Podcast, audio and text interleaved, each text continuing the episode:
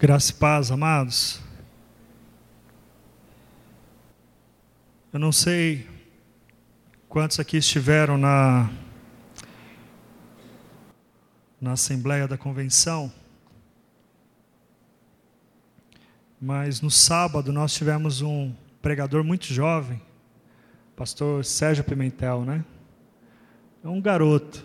Quem esteve lá viu. E eu fiquei pensando no pastor Mateus quando iniciou o ministério. Devia ser novinho daquele jeito, né, pastor?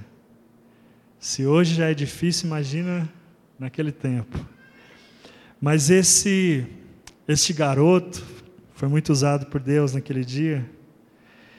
Ele começou o seu sermão dizendo que há algo muito estranho hoje em dia nas igrejas. E eu vou pegar carona nessa afirmação dele para dizer que há algo muito errado hoje nas igrejas. Há algo muito errado na maneira como as pessoas que se dizem cristãs têm se relacionado com Deus. Quando ouço algumas pregações e vejo algumas práticas em certas igrejas, eu fico espantado no quanto elas estão distantes dos princípios da palavra de Deus. As teologias desenvolvidas por esses grupos não têm nada a ver com Deus. E a principal delas é a teologia da prosperidade, que não tem base bíblica nenhuma. Quando eu vejo a vida e o exemplo de alguns personagens bíblicos, entre eles Jó, Paulo e o próprio Jesus, eu fico imaginando como essas pessoas podem continuar usando a Bíblia para sustentar as suas pregações.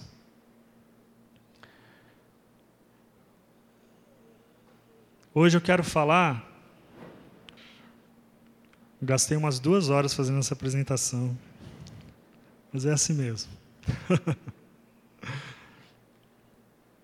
Hoje, irmãos, eu quero falar, na verdade, eu quero contrapor essa teologia da prosperidade com algo que eu vou chamar de teologia da humildade.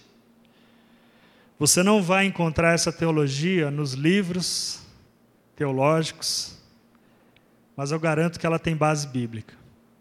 Em primeiro lugar, nós vamos ver quem é Deus. Isaías 45, Diz assim, alguns versículos desse capítulo: Eu sou o Senhor e não há outro, fora de mim não há Deus. Eu te cingirei, ainda que tu não me conheças, para que se saiba desde o nascente do sol e desde o poente, que fora de mim não há outro. Eu sou o Senhor e não há outro. Eu fiz a terra e criei nela o homem. Eu o fiz, as minhas mãos estenderam os céus e a todos os seus exércitos dei as minhas ordens. Porque assim diz o Senhor que tem criado os céus, o Deus que formou a terra e a fez. Ele a confirmou, não a criou vazia, mas a formou para que fosse habitada. Eu sou o Senhor e não há outro. Salmos 77 diz assim: O teu caminho, ó Deus, está no santuário. Quem é Deus tão grande como nosso Deus? Tu és o Deus que fazes maravilhas. Tu fizeste notória a tua força entre os povos. Romanos 11, de 33 a 36. Ó profundidade das riquezas, tanto da sabedoria como da ciência de Deus. Quão insondáveis são os seus juízos e quão inescrutáveis os seus caminhos. Porque quem compreendeu a mente do Senhor, ou quem foi seu conselheiro, ou quem lhe deu primeiro a ele para que lhe seja recompensado? Porque dele e por ele e para ele são todas as coisas. Glória, pois, a ele eternamente. Amém. Eu sou o Senhor, este é o meu nome. A minha glória, pois, ao trem não darei. Esses textos da palavra de Deus, eles nos mostram um Deus soberano, Senhor sobre todas as coisas.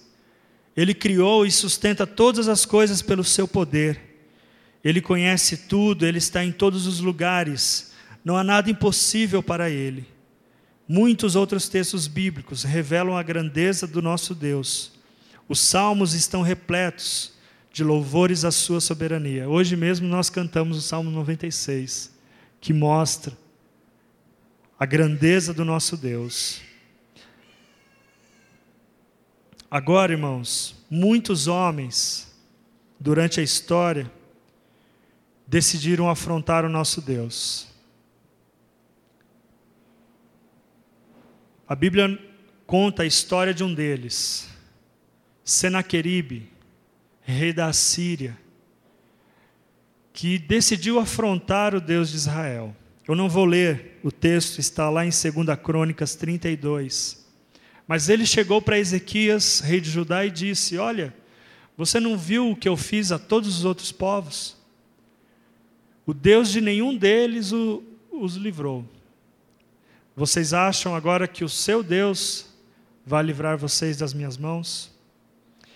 E se você quiser saber o que Deus fez então a Senaqueribe, leia 2 Crônicas 32. Ele zombou de Deus e a sua queda foi terrível por causa disso. Em Gálatas 6, 7 está escrito assim: Não vos enganeis, de Deus não se zomba, pois tudo que o homem semear, isso também ceifará. E nós temos ali, então, alguns exemplos de homens que na história decidiram desafiar a Deus. Um deles foi John Lennon. Em uma entrevista a uma revista americana, ele disse: O cristianismo vai se acabar, vai se encolher, desaparecer. Eu não preciso discutir sobre isso. Eu estou certo, Jesus era legal, mas suas disciplinas são muito simples. Hoje nós somos mais populares que Jesus Cristo. E nós sabemos que isso ele disse em 1966. E alguns anos depois, ele recebeu cinco tiros de um do seu próprio fã e morreu. Temos um outro exemplo. Tancredo Neves, na ocasião da campanha presidencial, em 1985, se eu não me engano, ele disse: Se eu obtiver mais de 500 votos do meu partido, nem Deus me tira da presidência da República. Os votos ele conseguiu, mas o trono lhe foi tirado um dia antes de tomar posse. Cazuza, em um show no Canecão, no Rio de Janeiro, deu um trago em um cigarro de maconha, soltou a fumaça para cima e disse: Deus, essa é para você. Todos sabemos em que condição morreu Cazuza.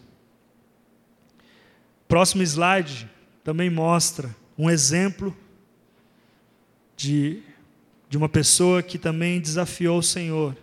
Construtor do, do maior navio de passageiros de sua época, o Titanic, no dia de lançá-lo ao mar, respondeu o seguinte para uma repórter que lhe perguntou a respeito da segurança do navio: Minha filha, nem Deus afunda este navio. E o resultado foi o maior naufrágio da história até hoje. Amados, de Deus não se zomba. Agora, nós sabemos que os homens que não temem a Deus sempre o afrontaram dessa maneira. Têm o afrontado assim desde desde a queda do homem. Agora, o que me espanta são as pessoas que se dizem cristãs, pessoas que se dizem tementes a Deus, tratarem a Deus como se ele fosse um servo delas, e não o contrário. Eu separei dois slides aqui, eu queria mostrar para vocês. Olha só. São aqueles adesivos que o pessoal põe no, no vidro do carro. Olha só, não sei se dá para ler daí, mas está escrito assim: Deus vai nos dar um crossfox vermelho. Quem crer, diga amém. Agora a próxima. Desencapetamento total. Você já deve ter visto isso aí na, na internet.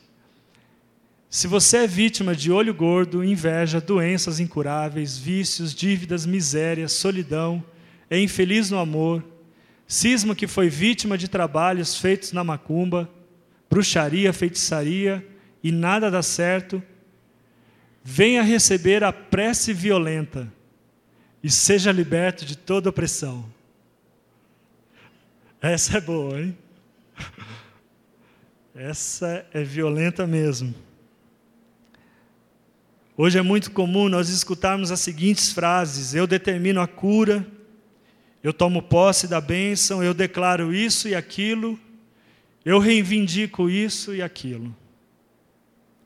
Existe uma música muito cantada no meio evangélico, até mesmo em igrejas batistas, que diz o seguinte: Restitui, eu quero de volta o que é meu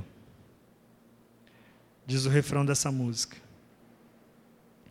Deus se tornou para, para algumas pessoas o realizador de desejos, como se fosse uma espécie de gênio da lâmpada.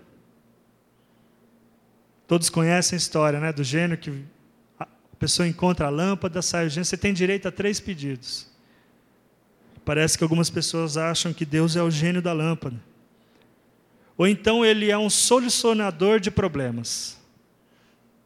Solucionador de problemas que as próprias pessoas criaram, na maioria das vezes. Quando alguém diz a Deus o que ele tem de fazer, na verdade está tentando tirar ele do seu trono. Esse é o maior absurdo da chamada teologia da prosperidade, da prosperidade. Amados, Deus não deve nada a ninguém. Como podemos cobrar dele qualquer coisa? O grande apóstolo Paulo orou pedindo a cura.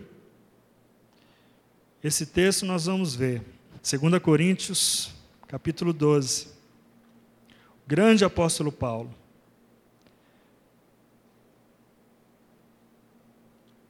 Talvez o maior de todos os apóstolos. E vamos ver qual foi a resposta do Senhor a ele. 2 Coríntios 12, de 7 a 10.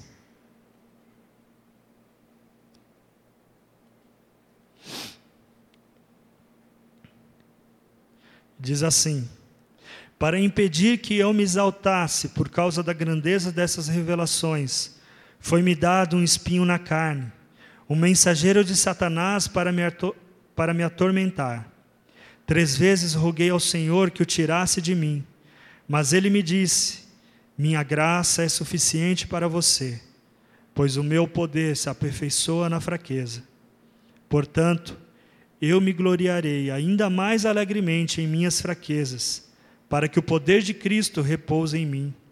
Por isso, por amor de Cristo, regozijo-me nas fraquezas, nos insultos, nas necessidades, nas perseguições, nas angústias pois quando sou fraco é que sou forte.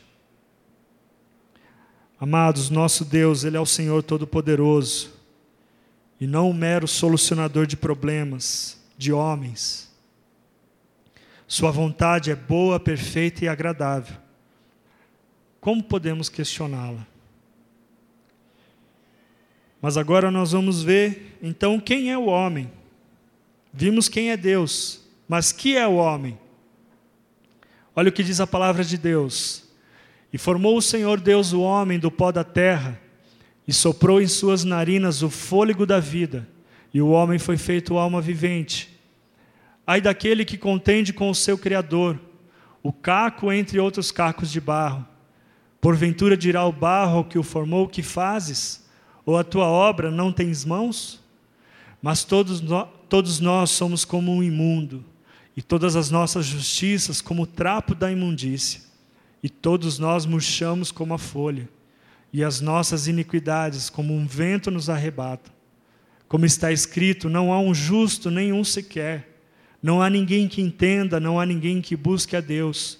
Todos se extraviaram e juntamente se fizeram inúteis. Não há quem faça o bem, não há nenhum só. A Bíblia mostra a condição deplorável do ser humano. Criado do barro, foi feito à imagem e semelhança de Deus, mas o pecado o afastou do Senhor. e o deixou numa condição de miséria espiritual. A tentação de Satanás ao homem não foi para ele simplesmente comer uma fruta.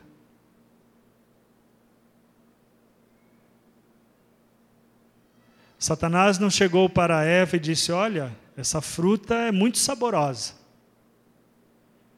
Se você comê-la, você vai sentir um sabor que você nunca sentiu na sua vida. Não, ele não disse isso. Ele disse: No dia em que você comer dessa fruta, você será como Deus. Essa foi a tentação de Satanás. A queda de Satanás ocorreu porque ele se colocou num lugar que não era dele. E em toda a história da humanidade, ele tem levado o homem a fazer a mesma coisa. O conhecimento, o poder e a riqueza fazem o homem achar que não precisa de Deus. Um dos problemas da teologia da prosperidade é prometer e buscar exatamente essas três coisas: conhecimento, poder e riqueza. Hoje há muitos se declarando bispos, apóstolos, profetas, patriarcas e outros títulos tantos quantos você imaginar. Na faculdade teológica a gente brincava que quando alguém era promovido a apóstolo, a gente dizia assim: o próximo passo só pode ser vice-deus, né? porque o cara era pastor no início, depois virou bispo, apóstolo, Agora só falta ser vice-deus. Há muitos que dizem operar milagres, dizem que suas orações são respondidas imediatamente. Há um bispo em São Paulo dizendo que o seu suor pode curar as pessoas. A sua igreja já tem um programa na TV e não para de crescer. Eu encontrei dois exemplos também na internet.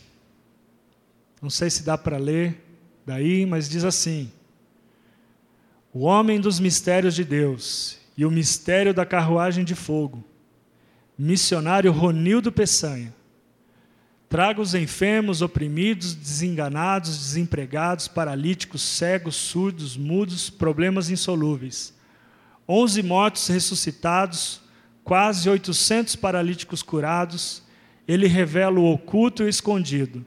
Já esteve em mais de 200 países. Tira o câncer com a mão. Emagrecimento instantâneo. Calvície restaurada. Batismo com o Espírito Santo. Alguém lá na internet fez um comentário assim: esse aí é melhor que cogumelo do sol cara é bom mesmo. Agora olha o outro. Isso aqui é no Brasil, agora tem um lá em Portugal. Profeta Luiz Cláudio, revelação de Deus. Ex-travesti, ex-presidiário, ex-bruxo, ex-portador do vírus da SIDA, agora casado com mulher que não tinha útero e com dois filhos. Venha ver e receber o milagre das mãos de Deus. Certa vez eu ouvi alguém dizer: que o diabo eleva o homem às maiores alturas, para depois o derrubar e fazer com que ele nunca mais se levante. Deus, ele permite que o homem caia até os lugares mais baixos, para depois o reerguer e fazer com que ele nunca mais caia. Sabem aquelas famosas frases de para-choque de caminhão? Certa vez eu vi uma que dizia: Deus sem o homem é Deus. O homem sem Deus não é nada. Tantos querendo ocupar um lugar que não é deles. Em Jeremias 9, de 23, versículos 23 e 24, de, lemos assim: Assim diz o Senhor: Não se glorie o sábio na sua sabedoria, nem o forte na sua força, nem o rico nas suas riquezas, mas o que se gloriar, glorie-se nisto, em me conhecer e saber que eu sou o Senhor, e faço misericórdia, juízo e justiça na terra, porque destas coisas me agrado, diz o Senhor. Nós vimos até aqui quem é Deus e quem é o homem. E o terceiro ponto que nós vamos ver é como o homem deve se relacionar com Deus. Os textos que eu separei dizem assim: as misericórdias do Senhor são a causa de não sermos consumidos, porque as suas misericórdias não têm fim. Pois tu, Senhor, és bom e pronto a perdoar e abundante em benignidade para todos os que te invocam. Misericordioso e piedoso é o Senhor, longânimo e grande em benignidade, porque Deus amou o mundo de tal maneira que deu seu Filho unigênito, para que todo aquele que nele crê não pereça, mas tenha a vida eterna. Mas Deus prova o seu amor para conosco, em que Cristo morreu por nós, sendo nós ainda pecadores. É interessante pensar como, como um Deus grande e poderoso pode amar tanto um homem pecador. E esses textos nos mostram o porquê. Porque Ele é misericordioso, é bondoso, Ele ama incondicionalmente o homem pecador e quer derramar a sua graça sobre ele. Nós não precisamos reivindicar as nossas bênçãos, porque Deus tem prazer em nos abençoar. Como o homem então deve chegar a esse Deus? Vamos ver os, os próximos textos. Aconteceu alguma coisa ali. Se alguém quer vir após mim, a si mesmo se negue, dia a dia tome a sua cruz e siga-me. Portanto, diz: Deus resiste aos soberbos, mas dá graça aos humildes. Chegai-vos a Deus e ele se chegará a vós. Alimpai as mãos, pecadores, e vós de duplo ânimo, purificai os corações, senti as vossas misérias e lamentai e chorai. Converta-se o vosso riso em pranto e o vosso gozo em tristeza. Humilhai-vos perante o Senhor, e ele vos exaltará. Humilhai-vos, pois, debaixo da potente mão de Deus, para que a seu tempo vos exalte. A única coisa que Deus deseja de nós é que reconheçamos humildemente a nossa condição e o busquemos. A soberba afasta o homem de Deus, a humildade nos aproxima dele. Você sabe qual é o único lugar em que o homem pode se colocar? Ou qual é o único lugar em que ele deveria se colocar? é aos pés do Senhor Deus. Nenhum outro lugar podemos nos colocar. Eu queria concluir pedindo que você abrisse em Filipenses capítulo 2. Filipenses 2. Texto conhecidíssimo da palavra de Deus. É interessante pensar que o maior exemplo que nós temos de humildade na história veio exatamente daquele que tem todo o poder no céu e na terra. Quando Jesus lavou os pés dos seus discípulos, ele estava demonstrando qual era a sua missão aqui na terra: servir. E essa missão o levou a morrer em nosso lugar.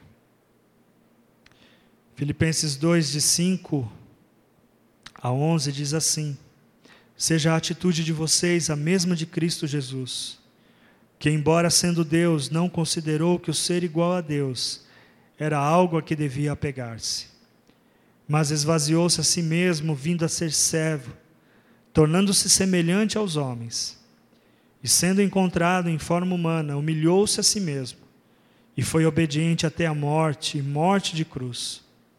Por isso Deus o exaltou à mais alta posição.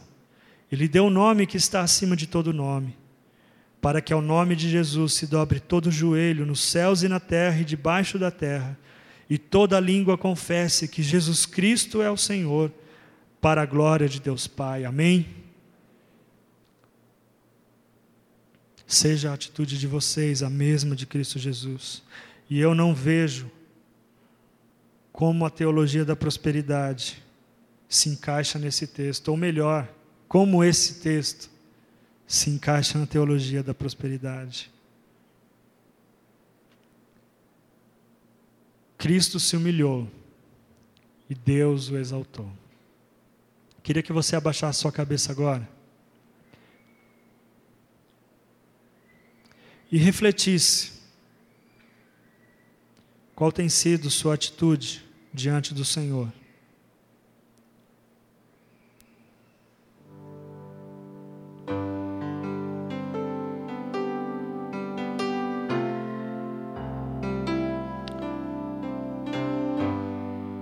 Infelizmente, muitos hoje têm colocado Deus, ou melhor, têm tirado Deus do seu devido lugar, e têm colocado a si próprio num lugar que não lhe pertence. Se elas fazem isso com Deus, imagina o que elas fazem com as outras pessoas, com seus parentes, amigos, irmãos. Queria que você pensasse agora nos seus relacionamentos com as pessoas que estão ao seu redor e também com Deus.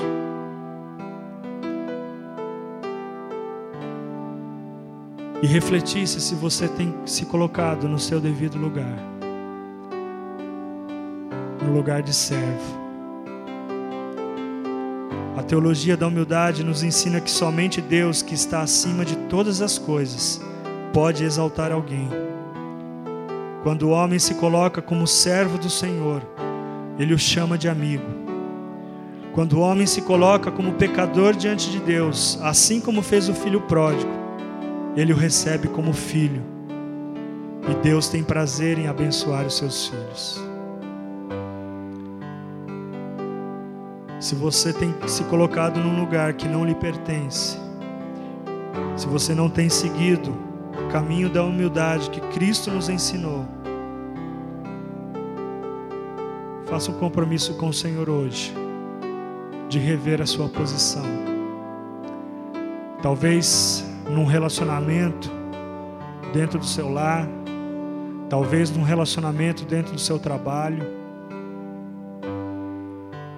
ou até mesmo aqui na igreja. Quem sabe até no seu relacionamento com Deus.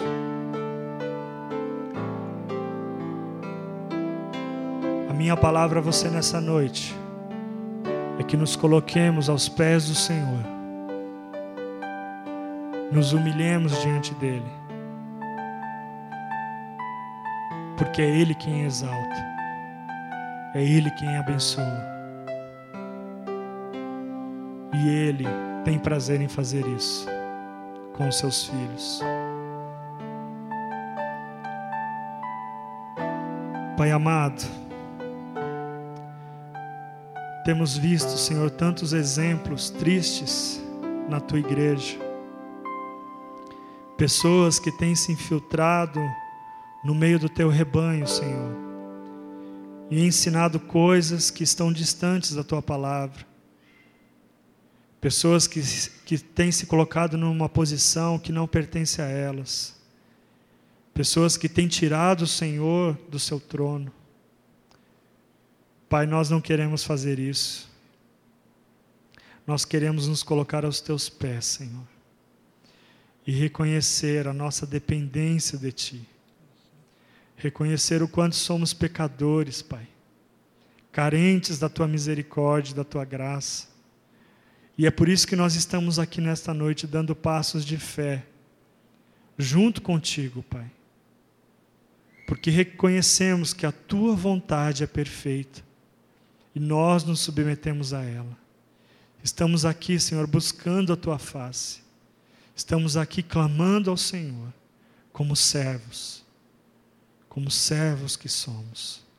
E te agradecemos, porque o Senhor nos tem tratado como amigos e como filhos. Pai, que se há alguém aqui nessa noite que em algum relacionamento não tem seguido o caminho da humildade, até mesmo no relacionamento contigo, que essa noite seja a noite da mudança, Pai. Que essa noite seja a noite de restauração. É isso que nós pedimos em nome de Jesus. Amém.